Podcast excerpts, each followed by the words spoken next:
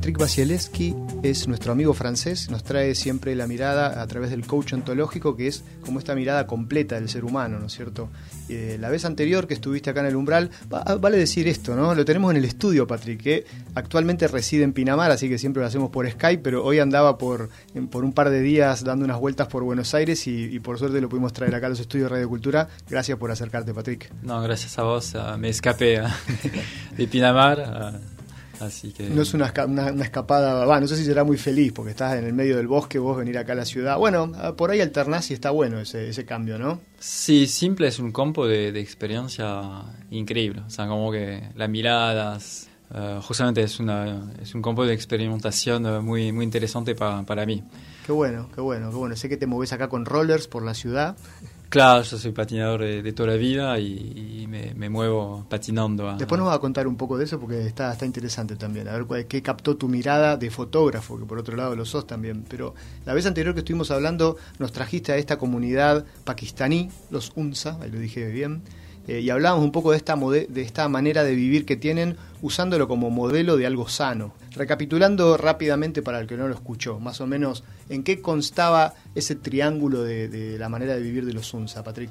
Sí, uh, básicamente los Unsa tienen como un, un, estilo de vida en el cual hay un respeto hacia todo. O sea que entre ellos mantienen el buen humor todo el tiempo, tiene uh, casi una vida sin estrés eh, cultivan con agua alcalina, uh, productos orgánicos obviamente, es, y, también eh, hacen el cultivo con, con, mucho amor, o sea que realmente tiene mucho respeto a cuando comen verdura, fruta, comen también un poco de carne, pero muy poco en el año, más en el, en el invierno, se bañan con agua fría, tienen hábitos, digamos, que hace que ellos eh, viven hasta 100 años, 120 años y entregó un poco el mundo sobre el estilo. Y mm, la, realidad es que mi experiencia, y más es una de las razones por la cual me alejé de Capital, es intentar ver cómo podía aplicar una parte de, sus hábitos, ¿no?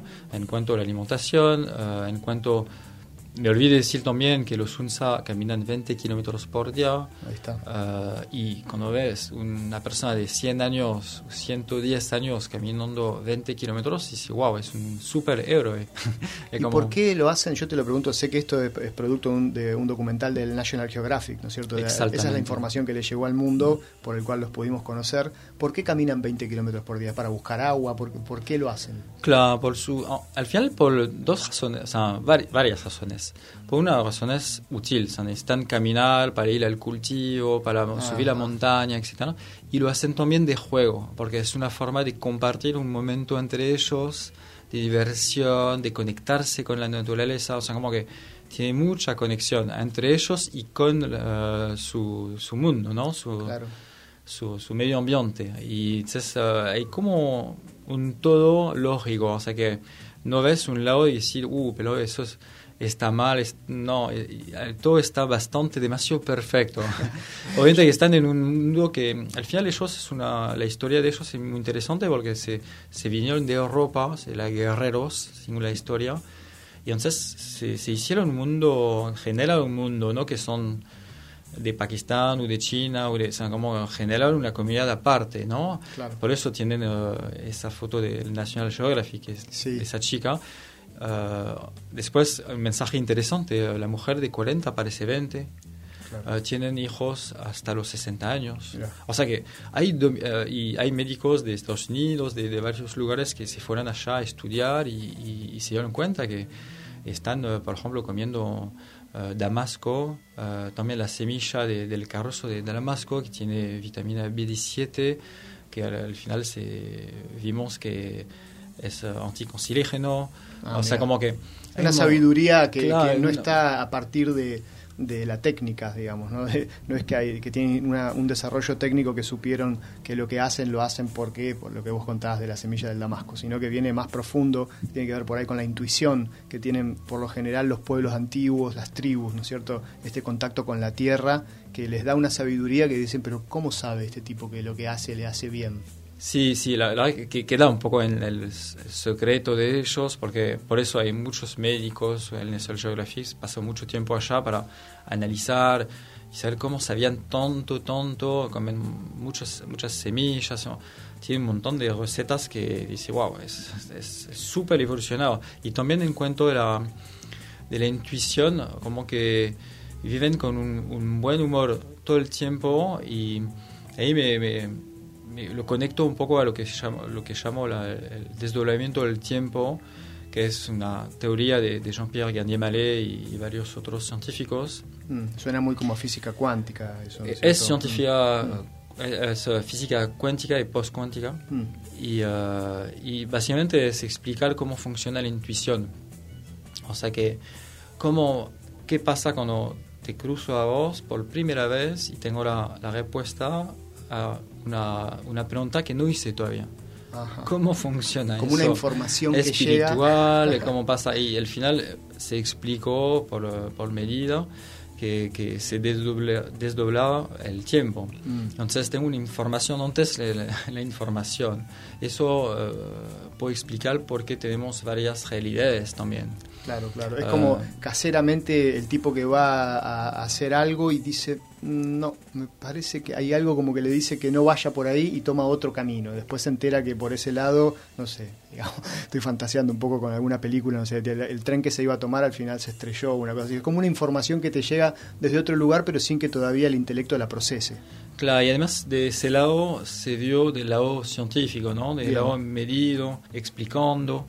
lo interesante es que los UNSA lo hacen en forma totalmente intuitiva, pero sin haber analizado con microscopio, con... Sí, sí, Sin eh, instrumentación técnica, sí. Y, y al final um, lo, que, um, lo que es interesante es que podemos cultivar eso. Es decir, una vez que empezamos a, a practicar la intuición, o sea que lo, llamo, me gusta llamarlo el camino del corazón, ¿no? Decir, me gusta una persona, a veces me cae mal, lo abrazo, le doy amor, me cae bien. O sea, ¿por qué pasó del proceso de primera vista me cae mal? Si eh, lo abrazo y le doy amor, me cae bien. O sea que estoy cambiando mi frecuencia hacia el otro y me toca hablarle un poco de, de Papa Jaime que es uh, un médico de, de Colombia que, que, está salvando uh, niños de la calle, uh, drogados o maltratados. Y, y, y, justamente, si lo escuchas, es la gran técnica, es el médico además. Dice, a tu peor enemigo, abrazalo y dale amor. Es la única forma de, seguir el camino. Y yo creo que en el mundo de hoy, en lo cual hay una parte de la intuición que se un poco se perdió, y la mente te va llevando a, distintas realidades. O sea que volver a la conciencia de uh, gesto simple, de cultivar. O sea, yo creo que los UNSA cultivan el buen humor. Si uh, aplicando a nuestro, nuestros hábitos, nuestro mundo, a veces un poco acelerado de la ciudad, claro.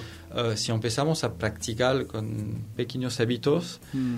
vemos que esos hábitos generan otros ganas de hacerlo, otra, o sea, generan una, una energía tan positiva en cada uno que al final es como el gimnasio, ¿no? Eh, es duro la primera sesión y después 20 o 40 sesiones, uh, ahí uh, sé, el cuerpo se acostumbra, uh, ves que el beneficio que tiene esa práctica y, y eso en el cultivo de, del camino del corazón, de la intuición, es como mágico, ¿no? Se me ocurren dos cosas, varias cosas que me despertaron lo, lo, que charlabas, ¿no? Lo primero que cuando uno habla de una tribu de, cualquier lado, si uno baja un poco esa imagen idílica y decir son seres humanos, únicamente que están viviendo en esa parte del planeta en otras condiciones desde hace muchísimo tiempo, y nosotros nos sentimos separados un poco con este microclima, por ejemplo lo que vimos en las ciudades que, que un poco desarrollamos, eh, todas las posibilidades que ellos tengan, nosotros las tenemos también. Por ejemplo, esto de la intuición. Entonces, ¿cómo ejercitar? Ahí estaría un poco la pregunta. ¿Cómo el tipo, porque si yo te escucho hablar de la nutrición de los UNSA, a lo mejor eh, hay ciertas cosas que las puedo, ¿me puedo bañar con agua fría en invierno? Sí, puedo. puedo tratar de alcalinizar la, comida o tener una visión de, eh, más profunda acerca de los hábitos alimenticios y mejorarlos, sí. Eh, pero ¿cómo puedo desarrollar la intuición? El tipo que, que trabaja en la oficina ocho horas. Yo creo que eh, hay que cultivar la, conciencia, como que a través de los hábitos, darse cuenta de la información que te, te manda el cuerpo. O sea que sentimos cuando estamos estresados, cuando tenemos miedo, eh, el hecho de eh, volver a la eh, cultivar, bajar un poco ese, esos miedos, ese estrés, por que sea la técnica, ¿no? puede ser Reiki, puede ser el Tai Chi, puede ser el simple ejercicio de respiración. Muchas veces la gente se, se va asustando hablando de meditación, yoga, porque lo conectan con algo poli, más espiritual. Sí. muchas veces yo haciendo un simple ejercicio de respiración a la oficina, en el, en el subte, uh, manejando, mm. caminando en la calle, la, calle, con música o sin música, uh, ya bajamos el pulso, ya nos estamos sanando. O sea, como el, el yoga ella por ejemplo, que son muchos ejercicios de respiración distintos, va curando la memoria, el sistema digestivo. O sea que a través de eso el mensaje es decir, escuchemos el cuerpo. Es como la enfermedad, o sea, la, eh, me gusta hablar de la enfermedad como un mensaje súper positivo, o sea, algo que te está hablando el cuerpo, entonces hay que escucharlo. Uh, no hay que asustarlo e intentar tapar el problema para una medicación, pero no, el cuerpo, si te pasa algo, uh, sin hablar de, de, de, enfermedades importantes, ¿no? Pero cualquier enfermedad, este, sea importante o no. Es importante o no, es una señal en la cual hay mm. que hacerle caso y, y, muchas veces el remedio pasa primero por una... A mí me gusta hablar de la enfermedad como la nutrición, o sea que primero tener conciencia de lo que está pasando, ah, estoy consciente, me duele tal o tal, y estoy consciente. Uh, después tragar, digamos, el porqué del dolor, encontrar el conflicto que generó uh, ese dolor. Y después como la comida, sistema digestivo, uh, bien digerir el problema y evacuarlo. o sea que ese es una imagen sí, sí, sí, que ese proceso puede ser muchos conflictos, entonces puede llevar dos minutos como años uh, y, y, no hay una obligación de tiempo en, ese, en esa resolución de conflicto.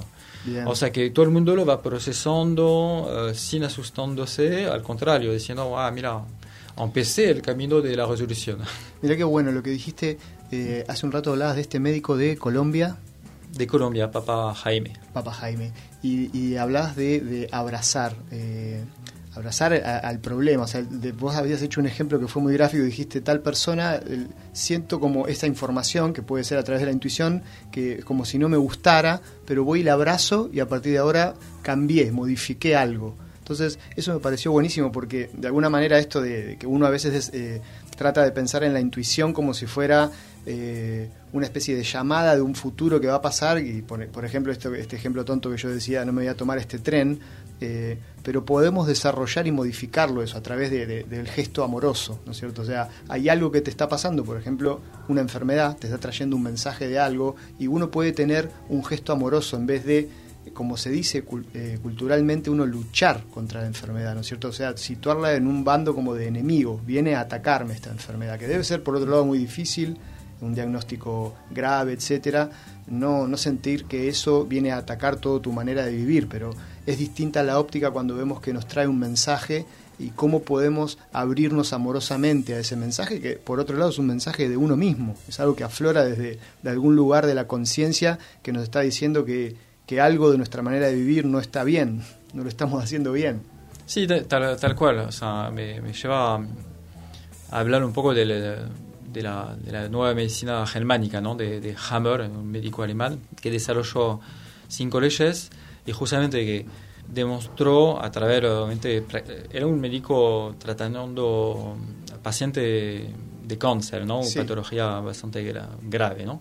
Eh, en Alemania, muy, muy famoso y él desarrolló cinco leyes uh, demostrando una relación íntima entre el psique, el, uh, el, cerebro y el órgano. Perfecto. Entonces, alrededor de eso, para hacerlo simple, um, que una vez que uh, detectamos digamos, los conflictos del por qué se generó una enfermedad, se va, se pasa a la conciencia de, de, cómo se trata la enfermedad y todo ese proceso de, de, de tragar, de digerir y evacuar.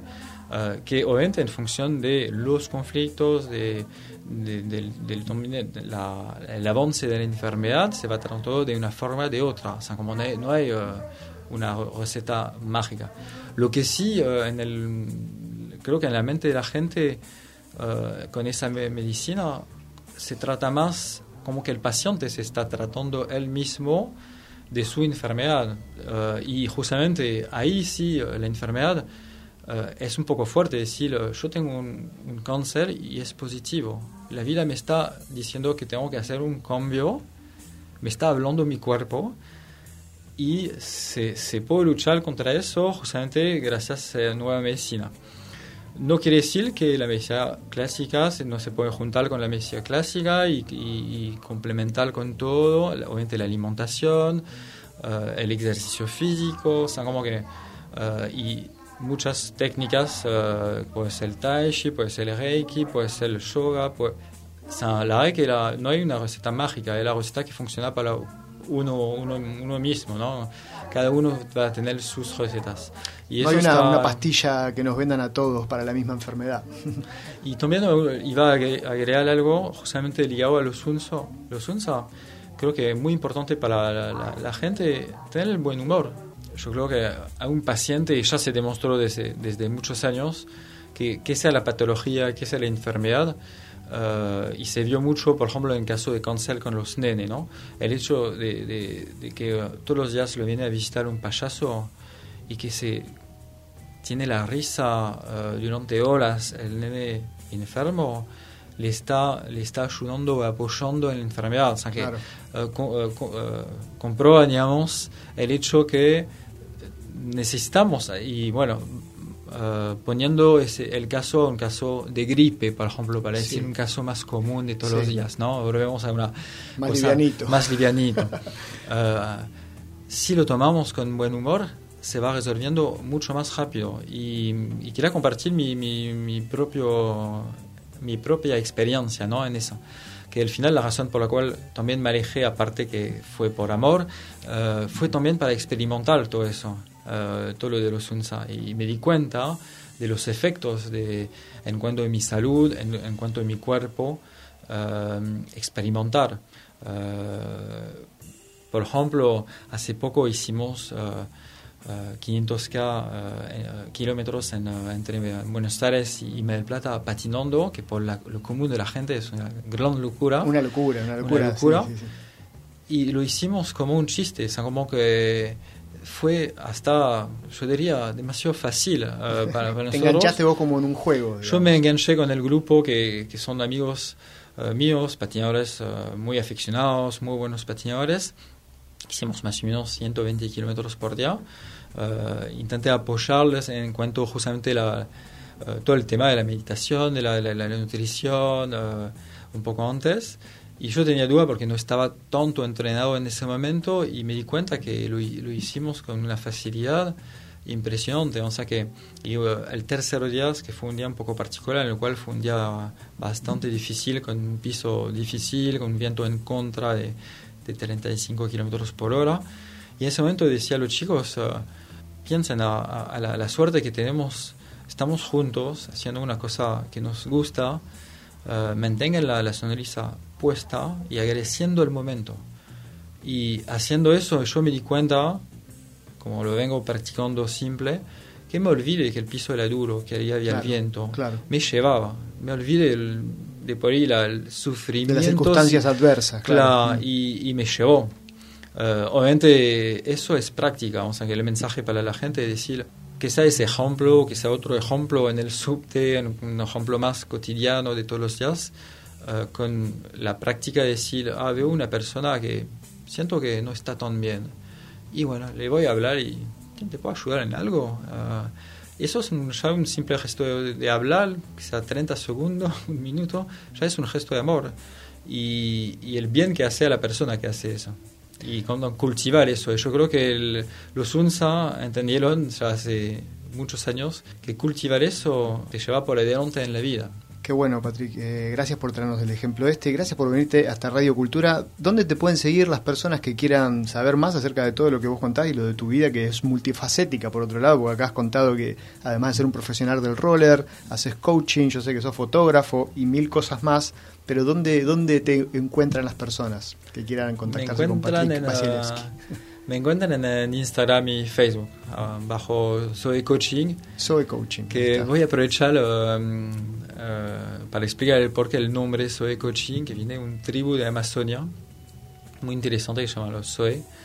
Uh, que al final descubrí por, gracias a una emisión que se llama Ushuaia, una, una emisión de Francia, uh, de Nicolas Hulot, que, que, es un periodista conocido, conocido allá que ahora se metió en política y fue una emisión lindísima si, si, si, uh, si pueden buscar la, emisión Ushuaia que es una emisión muy conocida que, ya no se hace más lamentablemente pero justamente conocí a los SOE a través de esa emisión y una anécdota muy interesante de los SOE que cuando es una tribu ¿eh? que cuando una persona tiene mala onda en lo, lo, lo, lo, ponen al piso y le hacen cosquillas para que vuelva a tener buena, buen humor. Me parece eh, un lindo ejemplo para como cerrar ese tema y me, y, me, empecé a pensar, pero yo me da ganas de ir en una empresa y decir, mira, cuando No prueben hacerlo con su jefe, eh, si lo ven de mala onda mañana, ir a hacerle cosquillitas porque por ahí no le sale tan bien.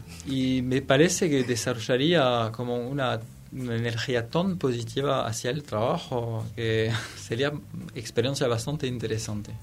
Gracias Patrick Vasilevsky de Soe Coaching con Z por acompañarnos en el umbral. Muchas gracias.